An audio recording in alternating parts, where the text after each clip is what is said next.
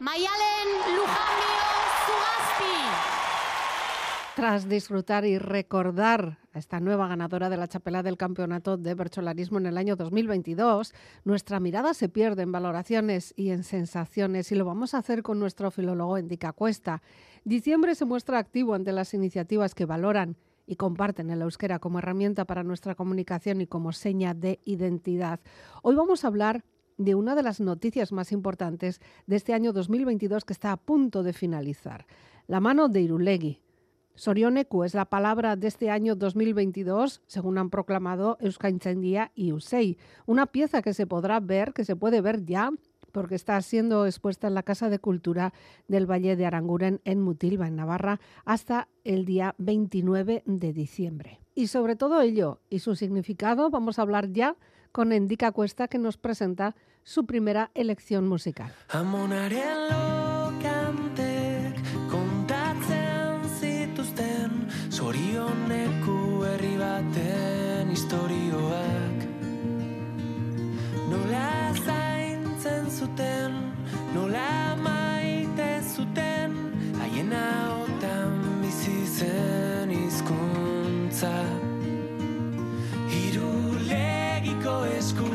Atxeden Esku honetan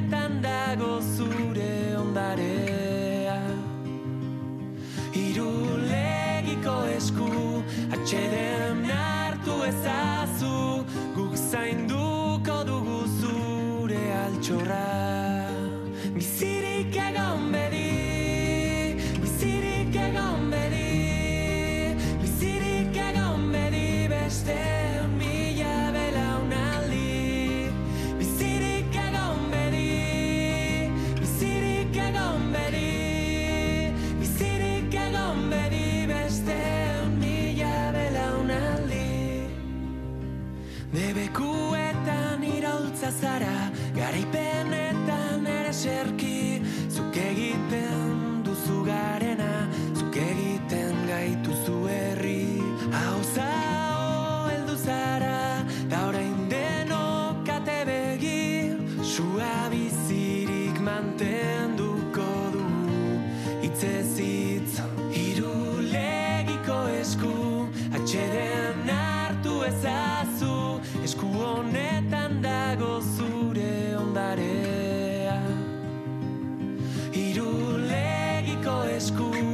Atxeden hartu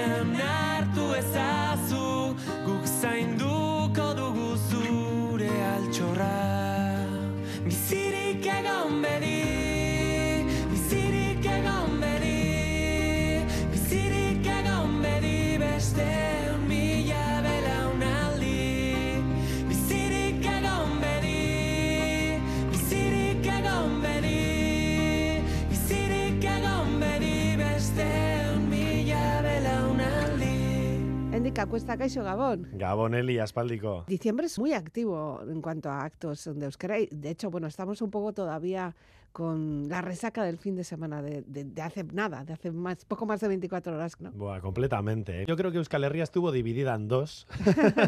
Siendo sinceros, creo que la mitad estuvo viendo el Mundial Sí. de fútbol y otros estuvimos viendo nuestro Mundial, Ya. que es el de Bercholaricha Chapelketa Nagusia, Mm, que también se realiza cada cuatro años. En este caso hemos tenido que esperar cinco mm. desde el 2017, en el que también Mayalen Arzayus. ¿Voy Mayalen Arzayus? Mayalen Lujambio, Lujambio, perdón. Lujambio. He hecho, mira, he hecho como una mezcla entre Amecha Arzayus y Mayalen Lujambio. Oye, sería una buena dicho, combinación. Mayalen Arzayus también es una Bercholari, que es la hermana de. Amecha, así que bueno, tan desencaminado no he ido, pero bueno, eso que algunos estuvimos viendo nuestro mundial y otros Mm. el mundial de fútbol. Bueno, yo creo que todavía no se nos ha pasado lo que es la el aje, ¿no? Lo que tenemos encima. ¿no? Agea, Bishamuna, la resaca, La como le quieras llamar. Pero bueno, es interesante. Además, eh, independientemente del mensaje, independientemente de lo que pueda suponer eso socialmente, sí que nos, nos hace sentir como que hay cosas que tenemos en común, que nos podemos llegar a juntar, ¿no? Nos- Sí. y, y pasarlo bien encima, ¿no? 13.000 personas se reunieron en el Navarra Arena. Mm, Creo que es la población de mi pueblo, por ejemplo, la población del Valle de Trápaga, sin Mm. ir más lejos. O sea, todo un pueblo metido ahí en el Nafarro Arena, en el Navarra Arena. Me parece muy bien la idea también, mira, que a mí me interesa que esté en el BEC, ¿no? Que es aquí al lado de casa, pero Sí. yo creo que, que haberlo llevado a Iruña, donde está tan castigado el euskera, eh, con esa zonificación de la zona no, vascón, no vascófona, la zona mixta, la zona vascófona, la ley del euskera que llaman ahora, que antes era la ley del vascuence, creo que ha sido un acierto completo. Ya, por lo menos para enseñar lo que hay, mostrar Eso lo que es. hay. ¿no? Y que haya llegado un navarro, creo que además, no estoy seguro, pero, pero de una zona mixta, Ya. no de la zona vascófona, creo que eso también ha sido muy importante. Así que bueno, pues topa por Jones y Yarregui también, que ha llegado a la final, Eso con 23 es. añitos. Y, y lo que nos dará, y lo que nos dará, que es lo bueno, ¿no? Saber es que tenemos eh, continuación. Hoy he estado mirando, por ejemplo, Mayalen, Mayalen Lujambio, cuándo ha sido campeona y en qué Mm. finales ha participado, y en la final del 2001 ya estuvo. Ya estaba, Tiene 46 años y estuvo ya en el 2001. ya. O sea, Pero vamos, es co- como los buenos vinos esta mujer. ¿eh? pero cada día mejor. Trabaja la mente Cada, día, mejor, cada día mejor, de verdad. sí, sí, y además... Nuestra Messi, diríamos, ¿no? Es nuestra Messi. Bueno, ricitos ya tiene, así Sí, que... eso sí. Yo soy más de Amech, ¿eh? tengo Eh, que decir, que a mí me gustó mucho además el agurra de Amech, Sí, ahí pues haciendo un guiño a esas nuevas identidades de género también que hay en Mm. Euskal Herria. Y a mí me gustó mucho y bueno, pues también me gustó mucho Aitor Mendiluce. mm, Y bueno, pues fueron dignos eh, segundo y tercero también. Así que bueno, yo creo que hay, que hay mucha calidad. Y me gusta mucho ayer comentándolo, pues que nuestro mundial sea algo intelectual. ¿no? Ya. Que esto es, es que es la leche. Yo llevo en Berchos desde febrero y me parece un, una- Un un ejercicio dificilísimo. sí, sí, sí. Acordarte de, toda la, de todos los doiñus, eh, eh, que te encaje la métrica, no hacer poto. Abro Mm. esto porque se dijo Bueno. que ayer a Mech Arzayus puede que hiciera poto Ya, que es repetir la misma palabra en, en Bercholerro o en, o en líneas diferentes, ¿no? Hacer la rima con la misma palabra. Yo abro ese Ahí melón está. también y que bueno, luego nuestra audiencia también comente un poco a ver qué le parece. Bueno, y luego la parte de, com- de compromiso, ¿no? La parte de, de hacer la fotografía de nuestra realidad, de la realidad de muchas personas de nuestra sociedad, que no esté, que no esté todo tan cerrado, ¿no? Sí, sí, bueno, y creo que Y la además... el- denuncia, la denuncia, sobre todo. O sea, creo que es eh, un mecanismo, un altavoz que tenemos los vascos, los euskaldunes en este caso, para denunciar muchas injusticias que Mm. vemos en esta tierra y en tierras cercanas, porque también, por ejemplo, Amech Arzayus hizo referencia a, a todas esas personas migrantes que tienen que huir de sus países Mm. por la guerra o por el hambre o lo que fuera, ¿no? Hace un Mm. guiño a su libro Miñan, que leyó hasta el Papa Francisco, que, que ya lo comentamos hace tiempo Sí. y que lo recomiendo además pues con mucha intensidad, ¿no? Así que bueno, pues eso, no solo es Euskal Herria, sino también que miramos un poquito hacia afuera, no Sí, sí. solo a nuestro ombligo y, y creo que es un ejercicio muy bonito. Bueno, pues cada cuatro años lo tenemos, nos emocionamos con ello y, y quizá no lo seguimos a pie de competición, eh, eh, pues yo qué sé, chapelqueta, chapelqueta, cada vez que, que hay algo. Conozco gente que sí, ¿eh? Pero efectivamente hay cada vez, y además luego hay cada vez más participantes de una manera activa, no igual no- llegando hasta la final, ¿no? Pero sí, Sí. que pues a través de las mm, berchoescolas, en, Sí, en los sí, centros, pues, tú lo sabes también. Sí, en ¿no? los centros escolares Eh, también tenemos eh, ir- profesores de Bercholaritza. Mm, Yo voy a asisto a clases de Bercholaritza al Gasteche de Portugalete con el campeón de encartaciones, que le mando un saludo también, a Sier Alcedo, que va a ser uno de los próximos también en verla y en la final, yo creo. Y bueno, él apostó además por Mayalen, yo le dije que a Mech, con Ya. mi poca sabiduría, y bueno, acertó él de pleno, vamos. ¿Por qué será? ¿Por qué será? Bueno, de todas formas, tú hoy venías a hablar de otra cuestión también muy de actualidad, lo que es en el ambiente. Se ha enfriado un poco, ¿eh? Por eso es mejor hablarlo ahora, que se ha enfriado un poco. Ya escuchábamos el sonido de Bulego eh, Sí. con ese iruleguico escúa. Se ha enfriado, pero ahí está, es uno de los, eh, yo creo que de las imágenes eh, más utilizadas seguramente que serán en estas navidades. ¿no? Y en 2022 yo Quitando creo un que ha sido... lo de Legusquilore, seguramente Sí. en muchas cosas veremos la manita. Veremos ¿no? manos, ¿no? Como también en muchas, muchos perfiles de Twitter también Sí. he visto que mucha gente se ha apropiado esa mano de, de. Irulegui, ¿no? Y bueno, pues eh, también se ha apropiado de esa mano Bulego. Yo Mm. creo que han dado más rápido que Zeta, que en este caso Sí, sí, sí. han A mí me ha sorprendido, creo, ¿eh? creo que a la semana de... Bueno, igual ni a la semana, o sea, no sé. Yo creo que Tomás Lizarazu y los suyos se juntaron ahí, creo que son de Ascoiti o Aspeiti, Ujú. que no me maten, por favor, porque es como decir del Valle Trápaga o de Ortuella para nosotros, es como, vamos, Que eh, te o sea, duele. nos podría doler, así que no lo quiero decir, eh, pero bueno, pues es de, de esa zona de, creo que es eh, la cuenca de Uro- del Urola, Mm. en, en Guipúzcoa, cerca de- del Deva también.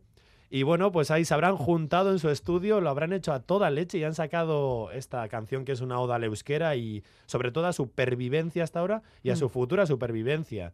Porque dice cosas muy bonitas como que, que su amama se quede tranquila, su amona, porque él va a cuidar del euskera y, Ya. y vamos a cuidar. Y también dice que la mano de Irulegui, que fue como el inicio del euskera, o una de las primeras, eh, o lo, lo más antiguo que tenemos en referente al euskera, escrito en euskera, bueno, que eso es un melón que le voy a abrir porque luego igual tengo que desmentir alguna cosilla Sí. o decir alguna cosa también a favor. Bueno, pues él dice que Irulegiko esku lasai que guk zainduko dugu zure altxorra, Ujú. euskera. Pero yo traigo eso de altxorra como que es un altxorra eh, arqueológico y lingüístico también. Ya, bueno, que es por el, por el momento es lo que hay que demostrar. Eso ¿no? es lo único que podemos. A ver, para los despistados, que tú decías también hace un mes también, que, ¿no? que igual hay habrá personas que no una- estaban interesadas. La, mitad no de sabía. Euskal Herria igual No todavía. sabía, ¿no? Todavía estamos John con... Maya dice eso, ya creo que Mm, lo dije en la sí, sí, sí. participación anterior, que hay dos Euskal Herrías y que hay que empezar también a los euskaldunes a comunicarnos para esa otra Euskal Herria y llevarles también nuestras noticias. Y yo creo que la mano de Irulegui ha llegado pues a periódicos de todo tipo, a medios de comunicación de todo tipo y creo que, mira, por ejemplo, mis padres son castellano parlantes y han conocido la noticia de primera mano también. O sea, eso está muy bien, hay que... ¿Qué es? ¿Qué Pues es ¿qué es la mano de? Irulegui? Es una lámina de bronce con forma de mano. Ya. ¿Dónde la han hallado? Pues en el, el Valle de Aranguren, en el Mm. pueblo de Laquidain, eh, el concejo de Laquidain, en el castillo de Irulegui, en el que llevan excavando, pues no sé, llevan bastantes años, la verdad. Es un poblado que han encontrado del siglo I antes de Cristo y está a pies de, la ruina- de las ruinas del castillo de Irulegui, que es el que ha dado nombre al poblado y también a la mano, ¿no? Y bueno, todo esto está coordinado por la Sociedad de Ciencias Aranzadi y bajo la dirección de Machina y Estarán, que esa, esa es ese chico al que habremos visto hasta en la sopa durante, durante el mes de noviembre, creo que ha sido. Y bueno, pues él es Machín, ¿no? Y bueno. ¿qué tiene de interés para los, los lingüistas y para los euskaldunes? Bueno, que tiene cuatro líneas escritas y 40 signos. Ya. Está escrito de una manera que tú y yo ni papa entenderíamos. O sea, solo, solo veríamos signos. Signos. Porque está escrito eh, en una grafía paleohispánica. Ya. ¿Eso qué quiere decir? Bueno, pues que está escrito en la misma grafía, por ejemplo, que se escribían los, los textos en íbero del este de la península ibérica. Por O sea, ejemplo. Hay otros casos. o sea, Sí, sí, sí. O sea, claro, el claro. íbero está escrito, entre otras eh, grafías, en esta grafía, por ejemplo. Ya. Es decir, ahora mismo, por ejemplo, usamos la grafía latina, no es una grafía originaria del euskera, Ya. Pero nos la hemos adueñado y Mm. la utilizamos en pos de um, remarcar nuestros fonemas, nuestras voces, todo eso, ¿no? Lo mismo que escribíamos con la grafía del castellano Mm. o en Ipar Euskal Herria con la grafía del francés. Por eso tenemos et cheverri y cosas así, ¿no? Con Ya, Y al final, con la T delante de la CH en Ya. Ipar Euskal Herria o nosotros Echevarría con CHV y tilde en la I. Pues Mm. lo mismo, los vascos no hemos tenido lo propio porque éramos pues un pueblo pequeño, una lengua pequeña. Pequeña me refiero en número de hablantes y en territorio, no en fuerza, por Ya. ejemplo, porque ha pervivido ¿no? durante muchos siglos. Y nos adaptábamos a lo que había y cogíamos esa lengua de nuestros vecinos o esa grafía de nuestros vecinos los íberos y escribíamos lo nuestro también. Ya. Dicho de una manera así muy Muy simplificado, ¿eh, Eli? simplificado, sí. Bueno, de todas formas, esto también demuestra su importancia, ¿no? O sea, importante es. Eso es, eso es. Esto es una grafía además previa al latín. Ya. De cuando en la península ibérica no se hablaba, no se hablaba ni latín, no habían llegado ni los romanos, seguramente. Ya, lo curioso es que haya quedado escrito. Eso es lo más bonito, eso es lo bonito. lo más sorprendente, ¿no? Eh, la palabra que aparece y por la que, sobre todo, le estamos eh, poniendo en valor es ese sorioneku, ¿no? Sí. Eh, claro, es parece que- Don Darru, ¿verdad? sí, nos parece tan, tan actual que no sé si, si, si chirría, quizá, Bueno, algunas pues sí, personas luego- digan, no, pues esto va a ser demasiado. Analizarlo un poquito más con, con detenimiento, pero bueno, eh, ante todo esto quiero decir, ahora por ejemplo, ayer leí en Twitter eh, que un arqueólogo eh, está diciendo que, que eso es íbero, que Mm. no es euskera, que es un texto completamente eh, entendible por el íbero, pero bueno, Mm. yo, yo me fío más de los doctores en lingüística, Mm. que son los que tienen que hablar de esto, y bueno, pues yo lo siento, creo que ha habido muchos... eh, sasiaditus, como Mm. diremos en euskera, eh, pseudo expertos, que bueno, que cada uno lo ha utilizado para lo que le ha interesado, como muchos vascos lo hemos utilizado también, y euskaldunes me refiero, vascoparlantes, para decir que nuestra lengua tiene, bueno, dos mil y pico años, que es de la edad de bronce, que no sé qué, bueno, se oye cada barbaridad también, pues bueno, pues vamos a analizarlo desde un punto de vista también eh, más técnico y, y científico, ¿no? Y para eso tenemos aquí a los especialistas en Eso es. epigrafía paleohispánica y, lingüista, y lingüística indoeuropea, Javier Velaza y Joaquín Gorrochategui, Que dicen que son los primeros que han dicho que esto es vascónico. Vascónico. Ya empezamos por ahí. Y que puede tener relación con la lengua vasca actual, porque vascónico no significa euskera. Ya. Pudo haber una familia muy grande de lenguas o muy pequeña, que era la familia, pues no sé, pues en la que entraba en el aquitano, entraba la lengua vascónica de los vascones, la aquitana de los aquitanos, que eran Mm. todos pueblos que podían, que parecía que estaban emparentados, incluso también en tema biológico. Porque se han hecho investigaciones hasta el Garona en la que pues compartimos algunos genes, sobre todo de Ipar Euskal Herria hacia el Garona. Y que residían en estas tierras. y que residían en las tierras que tenemos eh, cerca de los Pirineos. Ya. Cerca de los Pirineos, dejémoslo ahí. Ya. Y bueno, pues eso, parece que está la palabra Sorioneku, que parece que es nuestro actual Sorioneco, que en este caso significaría afortunado o dichoso. Ya. Por lo tanto, hay gente que dice que es el escrito más antiguo en euskera que demuestra la antigüedad de nuestra lengua y que por lo tanto es mucho más antigua que el francés o que el castellano. Y esto es algo que utilizan para hacer eh, una oda al euskera. Ya. Que Y- yo creo que es en lo que no hay que caer. Pero bueno, sí, porque además desde un siempre punto como, de vista como comparándote, ¿no? Como diciendo, nosotros somos nosotros más, somos nosotros, nosotros, más. ellos son ellos, y te- tenemos dos lenguas, eh, o tres, o cuatro, Mm. mm, en, ego- en Ego y en Eupar- y para Euskal Herria, y yo creo que no hay que caer en, esa, en ese fallo, pero bueno, oye, pues mira, que si te sirve para motivarte para aprender euskera, que es una lengua que hablaban en las cavernas, pues, Pues oye, adelante. mira, pero yo vengo a desmentírtelo un poco también. a desmentirlo, pero siempre con palabras de, de especialistas, porque sé también que nos quieres traer ideas de otros filólogos, de otros estudiosos también, de, de, por ejemplo, de nuestra universidad, sin ir más lejos, ¿no? Sí, por ejemplo, Blanca Urgel, que Mm. la tengo mucho aprecio, ha sido profesora mía, disfrutaba mucho en sus clases. Estuvo de, con- de consejera del gobierno vasco, Sí. consejera de cultura, por ejemplo. Y creo que vamos, o sea, más apropiado que, que esta persona para ser consejera de cultura. Poca gente habrá en Euskal Herria que, que conozca más de nuestra cultura, de nuestra lengua, Mm. eh, de manera diacrónica, porque la analiza a lo largo del tiempo. Y ella, bueno, a día de hoy es profesora de diacronía e historia del euskera en la UPV. Ya. Y bueno, luego también traigo palabras de Borja Aristimuño, un joven doctor en filología vasca y miembro de Asiti Vigía, Mm. que es la Asociación de Filólogos y Lingüistas Jóvenes de DHU-UPV. Y también traigo palabras de Asier González, al que entrevisté hace un par de años en, en Entre Calles, eh, que es doctorando en filología vasca por EHUPV también y que bueno, Ya. que tiene mucho que decir en torno a esto. ¿Y, qué, ¿Y cómo podríamos resumir lo que estas personas, estas voces autorizadas nos han ido dejando? Bueno, pues ellos dicen que está muy bien emocionarse. ya. que está muy bien porque es muy guay lo que ha pasado, pero que después de dejar o de después de festejar el descubrimiento hay que dejarlo enfriar, ¿no?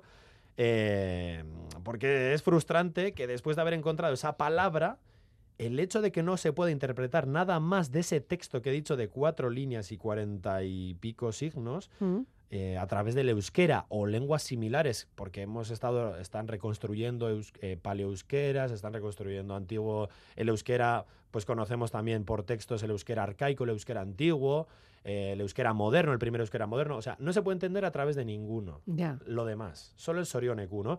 Entonces, esto es como decía Blanca Orgel, eh, decía en una entrevista para Berría, es como el mito de Tártalo, que decía que a pesar, o que le pasaba, que a pesar de que tenía la comida muy cerca, cuando la iba a coger, se le alejaba. Mm. Entonces vemos que tenemos Sorioneku, ¡buah! Euskera, qué cerca está. Me espera, Espera que no que- está aquí todo tan claro, ¿no? Y eso decía mi querida. Blanca Urgel, la verdad. Bueno, o sea, que no nos lo acabamos de creer todo, aunque nos gustaría, o, estaría bien. Por supuesto, Ya. ojalá, ojalá, pero bueno, hay que ser más eh, científicos ante todo esto, Ya. ¿no? Lo curioso es que de esa época solo haya ese, esa, mm, no sé, esa muestra, ¿no? ¿O hay más? Bueno, de épocas similares hay, hay más cosas que luego te comentaré, eh, pero bueno, a ver, eh, ¿qué te puedo decir? Pues por ejemplo tenemos eh, el famoso aquitano, Mm, que son... Bueno, es que aquí el caso, claro, esto dicen que es muy importante porque es la primera vez que encontramos algo que no es un nombre propio. De, esa, de esas fechas, fechado en, en torno a cuando vinieron los romanos, al nacimiento de Jesucristo, el siglo I antes de Cristo, siglo I, II después de Cristo, ¿no? Aquí lo que dicen es eso, que, que es la primera vez, y esto es guay, porque no hemos encontrado un nombre de un dios, de una divinidad, un nombre de una persona que haya Mm. fallecido, del hijo de alguien, ¿no? Porque para eso tenemos el aquitano o el vascón, Ya. porque tenemos el aquitano, es la lengua que hablaban los aquitanos en esas fechas, más o menos, ¿no? Y ahí tenemos, eh, sobre todo, unas 300 palabras, que ha sido bastante... Bueno, a ver, para un lingüista es poco, pero para una persona de a pie, pues saber que en torno al siglo I, II, después de Cristo, hay unas 300 palabras en algo que puede ser pariente del euskera, que no sabemos si es la ama del euskera o la hermana del euskera, el aquitano, pues es muy guay. Y podemos encontrar antropónimos, por ejemplo, como Nescato, o sea, que alguien se llame Nescato, en el siglo I después de Cristo. Eso muy guay, o sea, para mí es impresionante eso, o sea, Nescato o Bihosi, que podemos relacionar con Bihots, ¿no? Biots París tenemos una marca también que le gusta, les gusta desde París a estas dos chicas emprendedoras vascas, por ejemplo, hacer etimologías no muy acertadas muchas Ya. veces, pero muy atractivas, por ejemplo, las Pero etimologías que proponen, pero que nos identifican con esto de Claro. Bihosi. Sí. Y tenemos nombres de divinidades teónimos Mm. como Erauscoaritzeje, ¿Qué es eso? Aquí lo que podemos sacar para que saber que está relacionado con el euskera es esa aspiración que no se daba en lenguas íberas, Mm. no se daba en el latín, ese euskoritzeje, o i- ilurberri xo, o erditze. Ujú. Muy guay erditze también. ¿eh? Sí. Ha relacionado con Bueno, si que te parido, ¿no? descuidas, si te descuidas de aquí a, a poco, habrá niños, niñas sea- que nazcan y sean sorineco. Con esto teníamos, teníamos un vacileo de la leche con Sí, esto, sí. porque en, carre- en la carrera nos enseñaron que había eh, palabras como, nar- o sea, nombres de personas como Narungesi, eh, Umesahar, eh, y había así, decíamos, nosotros que somos unos frikis de esto a nuestros Claro. hijos. Mira, Eneco es un nombre también, es un nombre vascónico, es un nombre eh, vascónico encontrado eh, seguramente en los primeros siglos de, de nuestra, pues, de nuestra generación, no sé cómo decirlo ahora mismo, después de Cristo, por decirlo de alguna manera. Eh, y es un nombre que se sigue poniendo a día de hoy, que es Poniendo, sí, muy sí. común, ¿no? Desde Pues luego. Eneco, que Por significa supuesto. mi hijito, Ya. N, Nire y chi- Chiquigarri, ese diminutivo, es de esta fecha también, Bueno, de estas pues fechas. mira, Y había gente que se llamaba Eneco. Y, y luego Íñigo. Pues. Íñigo Arista, Eneco Aritza, todos Ah, los reyes de hasta Navarra, los ¿no? reyes, claro. Entonces tenemos luego también Ilurberricho, Ilurberricho, con Mm. ese sufijo también, ese cho final, eh, Iur, Berri, o sea, tenemos Iyun que también puede estar relacionado con ciudad, Mm. como Irún, o Iruña, o Iruña Velella, o Iruña Oca. Por Ya. Iruña Velella no voy a seguir más. No, porque- no, no, porque porque igual ahí sí que me meto en nos terrenos fanganosos, ¿no? Porque ha habido ahí un juicio que ha sacado las cosas un poco a, sí. ha, ha demostrado, ¿no? Que hubo falsificaciones y demás, ¿no? Pero bueno. Pues eso, y luego en- entre Ego Euskal Herria, La Rioja, Soria o Aragón, solo se ha encontrado una docena Ya. de estos. Mm. Digo Aragón, hablo de Soria y hablo de demás porque se han encontrado también. Y en Aragón, incluso en el Valle de Urgel, como nuestra Blanca Bueno, Urgel, en. Cataluña hay topónimos de origen eh, mm, protovasco, o no sé Mm. cómo decirlo, porque no es del euskera actual, pero sí que se pueden casi incluso entender y son muy similares a algunos de Navarra, por ejemplo. Pues ahí hemos encontrado ese Umesahar que he dicho, Ya. antropónimos, o teónimos como Selache, que hay un chico en mi pueblo que se llama Selache, Ah, o. Urde, Ah, pues, eh, pues eso, Cherry. Cherry. ¿no? Y luego hay otro muy curioso que me contó mi profesor Joseba Lacarra, y es que fueron a un congreso en Soria porque habían encontrado unos... eh, unas, eh, no sé cómo decirte, unas piedras, eh, Unas estelas, unas estelas, sí. es que ricasco por usar un término más científico que yo, en las que había unos epigra unas epigrafías, unos epígrafes y unos dibujos. Ya. Había, ponía Sesenco. Mm, Y dijeron, esto es íbero. ya. Se levantó mm, Oh. el profesor Joseba Lacarra de la Universidad del País Vasco, de HU, y dijo, oye, por favor, o sea, ¿no veis que hay al lado como un, Un torito? toro.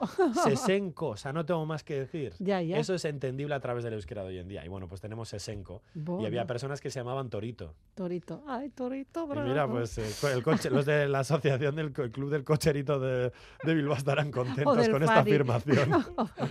Entre otros, por ejemplo. Un poco de música, que tienes sí, que beber un poco de es, agua por tanta conversación que tanto, llevamos. tanto. Estamos a puertas esta semana de las fiestas navideñas y también con esa referencia al Soronecu Y tenemos sí, y eso un- lo que he dicho, que es muy importante, porque hasta ahora no había ni un verbo, no había Ya. ni una palabra, ni un sustantivo común, no había casi sufijos más que los eh, antropónimos, o sea, esto ha sido un descubrimiento Ya. de la leche. Y eso, pues Sorioneku. Eso es.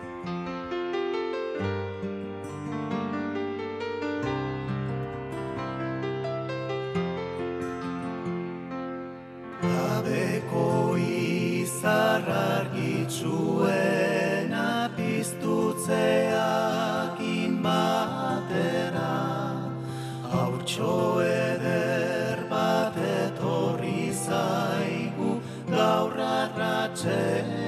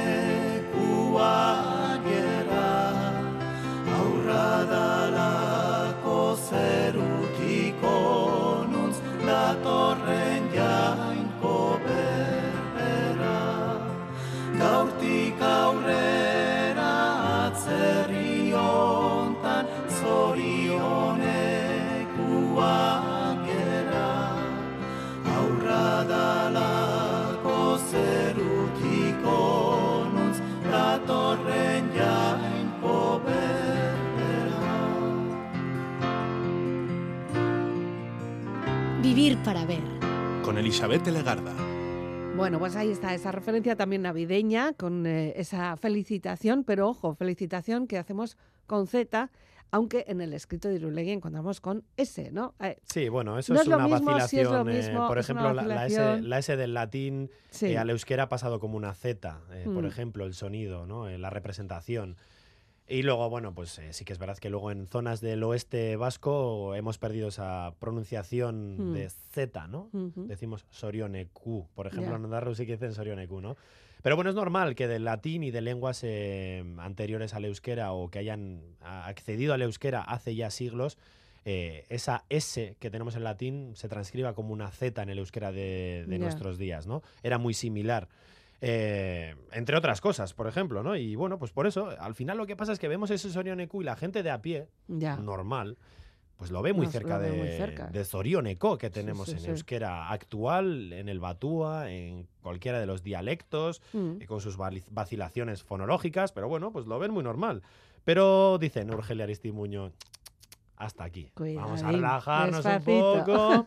Está muy guay todo esto. Yo fui a ver un evento de John Maya, de Cantu Batgará, y bueno, Sorioneku arriba, Sorioneku abajo. Yo Era muy bien, John Maya. que- Te quiero mogollón porque eres un referente para mí, Ya, pero vamos a dejar enfriar esto, como dicen Blanca y Mm. Borja, ¿no? ya. ¿Y qué dicen ellos? Bueno, pues que sí que volviendo a la Quitano, que hemos estado comentando antes, que hemos, hemos situado un poco a la audiencia, que era la Quitano, eh, en esa lengua, en esos nombres de persona o de divinidades, sí que encontramos Sori, Mm, con S incluso, y On.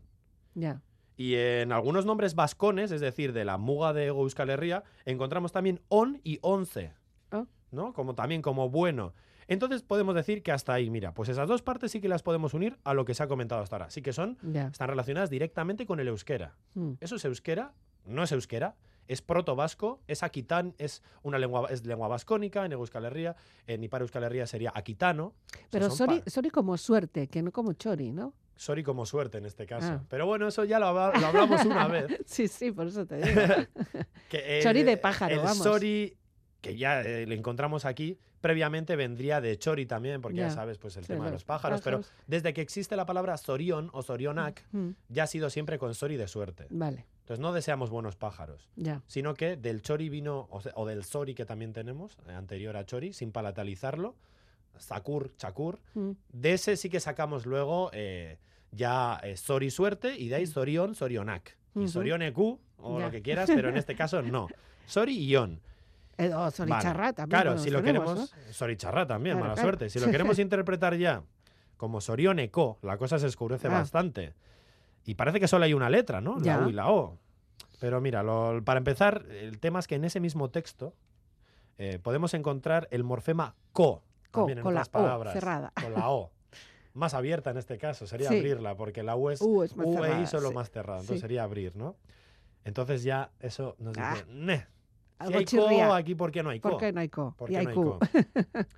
Además, decir que Q haya evolucionado a co con el paso del tiempo presenta muchos problemas fonológicamente hablando. Los Ya. entendidos de esto dicen, ¿no? Eh, los cambios suelen darse además en muchas palabras a la vez, suelen Sí. ser globales. Entonces, ¿por qué tenemos co y Q a la vez en el mismo Claro. texto? Entonces, esto nos chirría, ¿no? Y esto era algo que quería remarcar hoy, ¿no? Y además, en euskera, ya en euskera, eh, la palabra sorioneco no la tenemos hasta el siglo XVIII Ujú. testificada, o sea, encontrada en un texto. Fíjate. Así que nos tendremos que confirmar. demasiados siglos sin escribir Ay, eso. Yo creo que en el siglo I antes de Cristo, Ya. 17, 19 siglos sin mencionar esta palabra, yo Mucho creo que tiempo. no puede ser. Mucho tiempo. yo mucho creo, ¿no? tiempo. Que no es Sorionecu, es Sorión y algo más, Ujú. que no podemos entender. Entonces eso nos tendremos que conformar, Eli, con, con Sorión, que no es poco, Ujú. y por eso decían Blanca y, y Borja y Asier también, que es frustrante que se identifique tan claro eso, pero que el resto de- del texto, no se entienda. claro. Lo mismo que cuando cogemos un epígrafe o una epigrafía en aquitano y entendemos de lujo guisón, andere y luego el resto decimos, ¿qué leches pone aquí? No, pues lo mismo sienten, ¿no? Bueno, vamos a necesitar aquí también una piedra roseta o algo así Sí. para poder ir aclarando. Esto es como el tema de los egipcios también. Sí. Bueno, un poco de música más, eh, Sí. como siempre, elegida hoy por Endica Cuesta con Betagarri y Sin ti. Y eso ha sido... ¿Y esto por qué? ¿De dónde vienes? ¿De dónde Porque en vienes? ¿A este dónde texto vas? también hay otro elemento salva- salvable que parece ser el Ah, sufijo garri, Garri. que aparece también en ese Pero texto de Irulegui. ¿cómo anda? ¡Qué vivo es él! ¡Ah! Sin ti.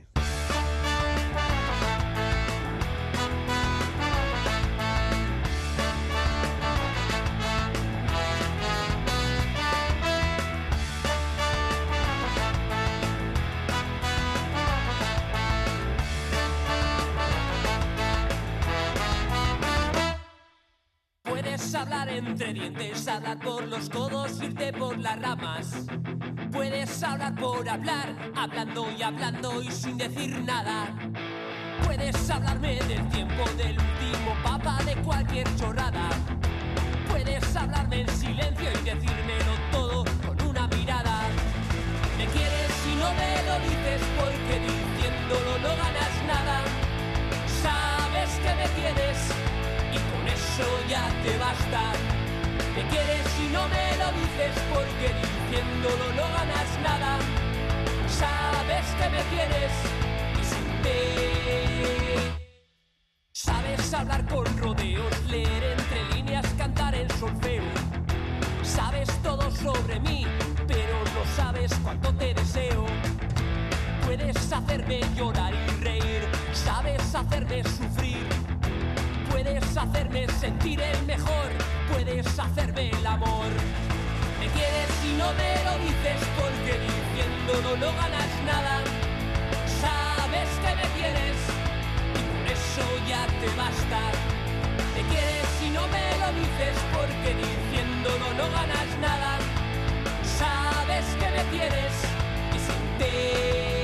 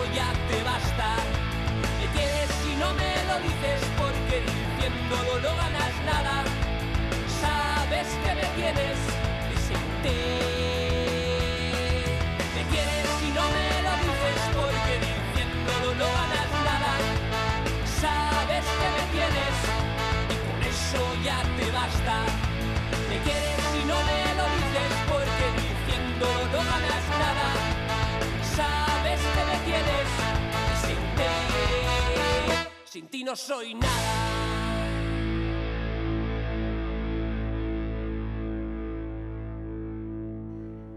Bueno, pues sin ti, no, contigo. Contigo una noche más y contigo eh, aprendiendo muchísimo.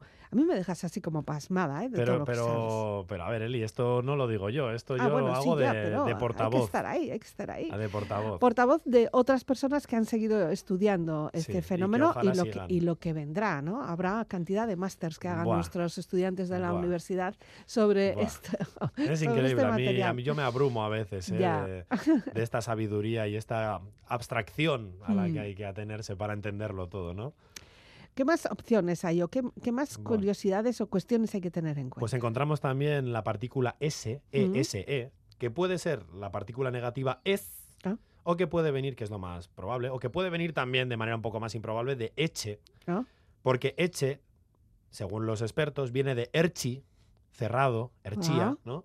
Y por tanto espera, podremos esperar una forma más parecida a esta última, erchea o algo así, y no ya con la R esa perdida en el siglo I antes de Cristo. O sea, Ya. seguro que eche de erchi, eh, esa R la ha perdido seguramente en unas, est- en, unos, en unas estaciones más modernas del euskera, no en el siglo no en el siglo, Cristo, todavía es. eran, todavía estaba aquello como muy Sí. fresco, ¿no? Sí, sí. Eh, pero bueno, hay que saber eh, dividir bien las palabras, hay que saber bien distinguirlas para poder llegar a unas conclusiones más o es menos. que agrupaban los, las Ya. voces y los fonemas de maneras diferentes a lo que hacemos a día de hoy. Entonces, es importante saber dónde están las comas, los puntos, los guiones, todo lo que utilizaba, ¿no?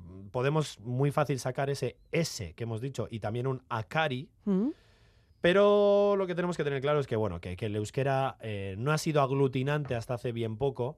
Ha sido una lengua que utilizaba una o dos sílabas para sus palabras. O sea, las primeras palabras son ur, lur, eh, de este estilo. Las primeras palabras que podemos encontrar en protovasco, que es una lengua un poco, una estación eh, similar a la que estamos ahora mismo analizando.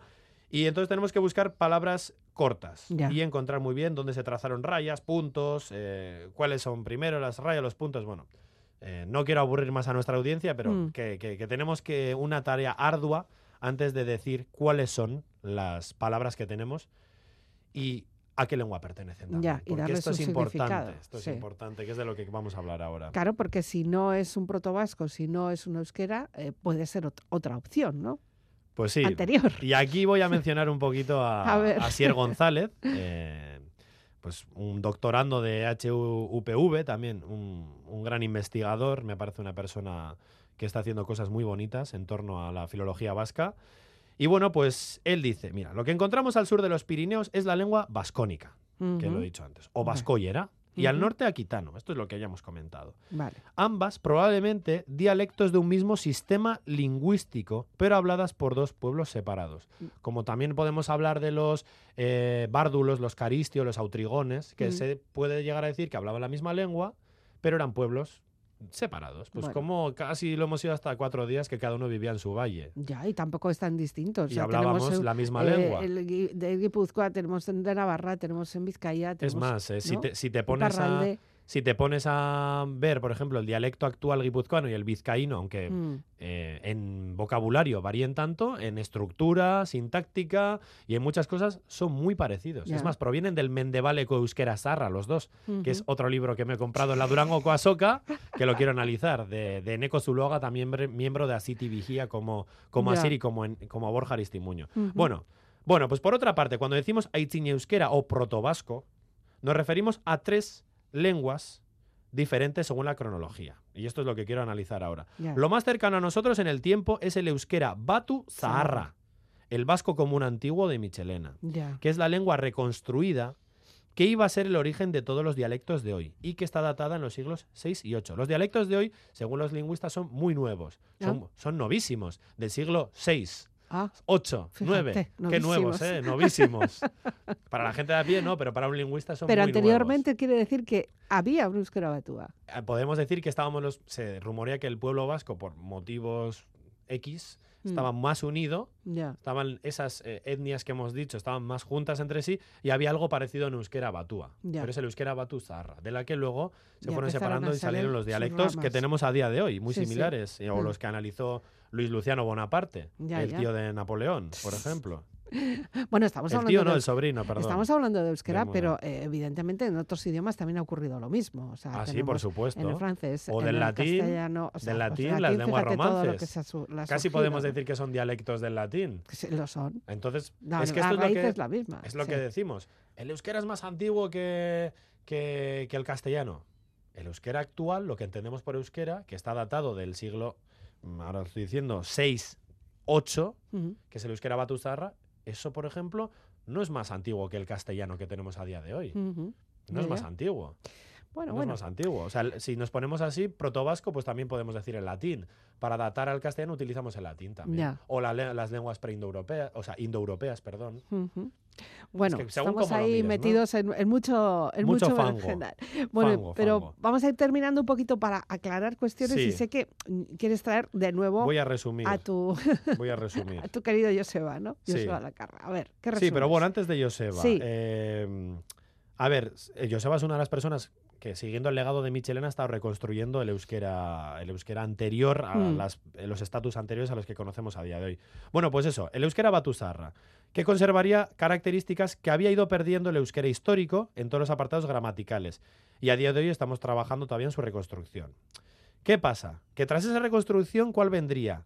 El mal testimoniado euskera medieval Mm, luego el arcaico, antes del siglo XVI, y el euskera antiguo, que el euskera antiguo no es el del siglo I, el euskera antiguo es desde el siglo XVII hasta Aita Larramendi, hasta el siglo XIX, que es mucho más conocido, hay muchos textos de esta Sí. época y bueno, se puede analizar mucho más, ¿no?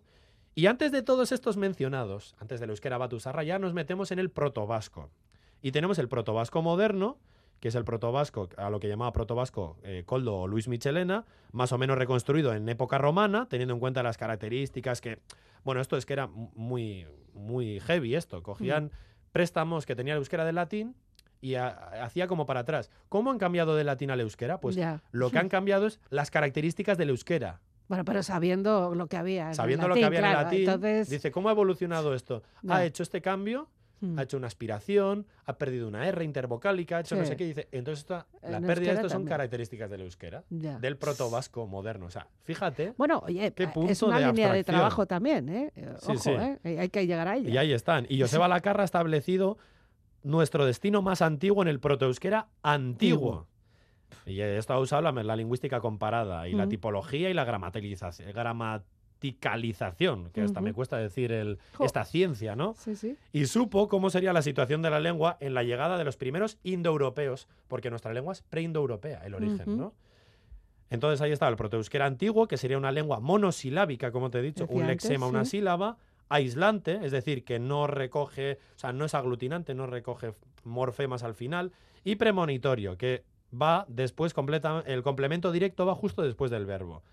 Y por eso decimos que el protoeuskera moderno ya sería un gran salto respecto a esta lengua tan arcaica, porque en este surgirían palabras compuestas, sufijos, verbos jugados, no sé Mm. qué. Bueno, pues eso, que ya en el primer Ya estamos en euskera- otro nivel. Eso es, en el protoeuskera moderno, que es el que encontró Michelena y no el de Joseba Lacarra, que es un paso previo, ya empezamos a tener más de una sílaba. Ya.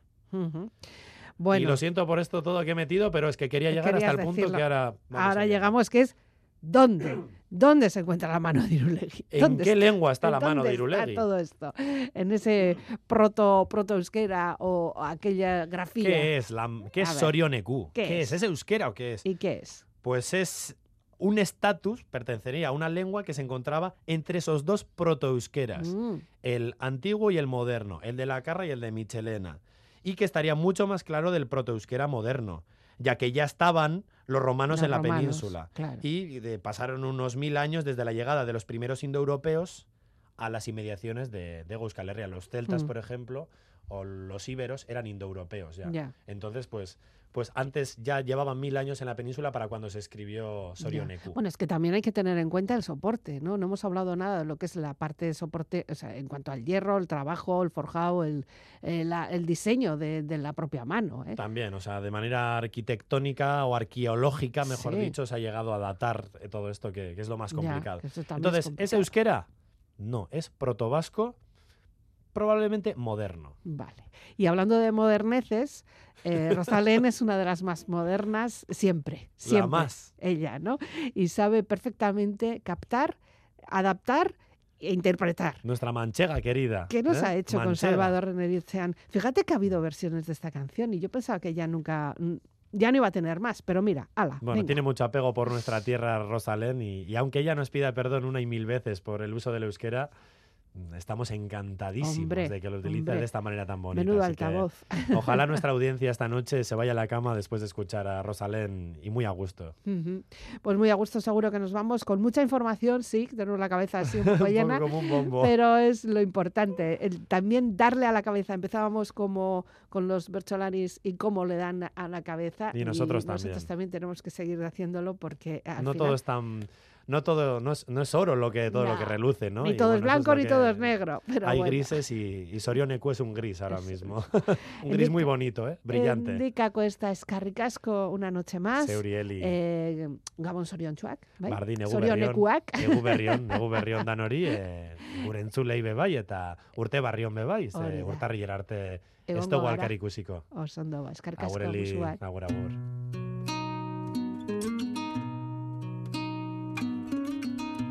adiskide bat bazen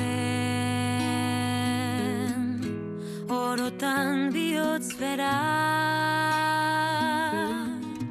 poesiaren egoek sentimentuzko bertzoek antzaldatzen zutena plazetako kantari bakarra da desiozia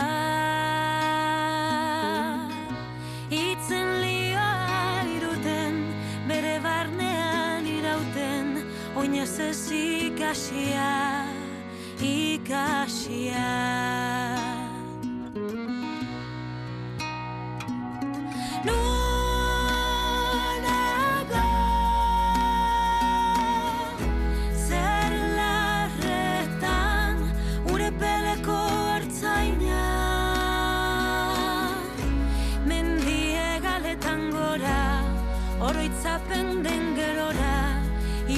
感觉你